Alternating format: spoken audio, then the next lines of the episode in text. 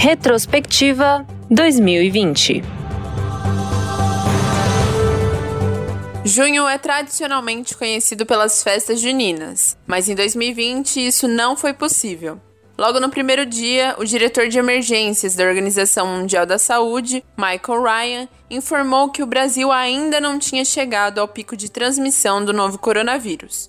O balanço do Ministério da Saúde registrava quase 30 mil óbitos e aproximadamente 527 mil infectados.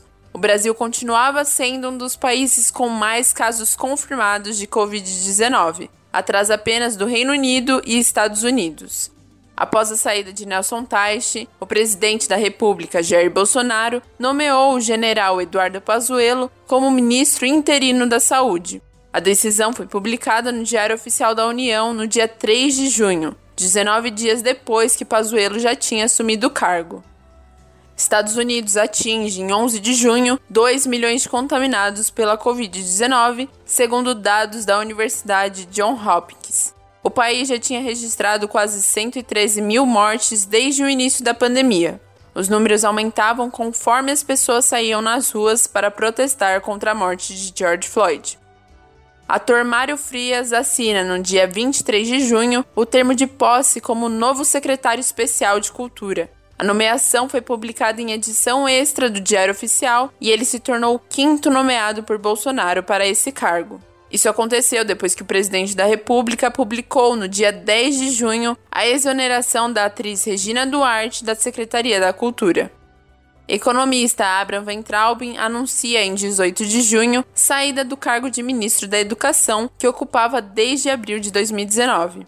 Na época, Ventralbin era investigado pela corte por dois casos. O primeiro apurava o fato dele ter ofendido ministros do Supremo Tribunal Federal.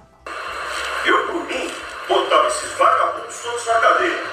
Começando no STF.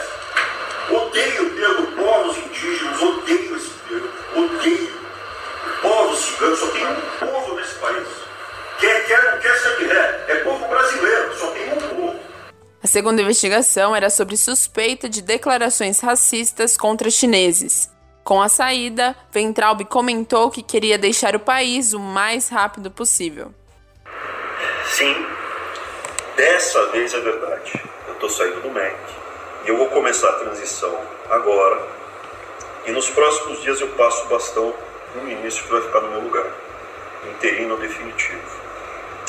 Nesse momento, eu não quero discutir os motivos da minha saída, não cabe. O importante é dizer que eu recebi o convite para ser diretor de um banco.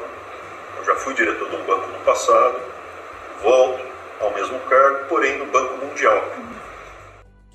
Presidente da China, Xi Jinping, promulga em 30 de junho a Lei de Segurança Nacional para Hong Kong. Os opositores dessa decisão classificavam a lei como uma forma de silenciá-los e minar a autonomia na ex-colônia britânica. O documento, apresentado ao Comitê Permanente do Parlamento Nacional, não foi apreciado ao Parlamento Local de Hong Kong. Esses foram os destaques de junho de 2020. Beatriz Mirelli para o Jornal da Metodista.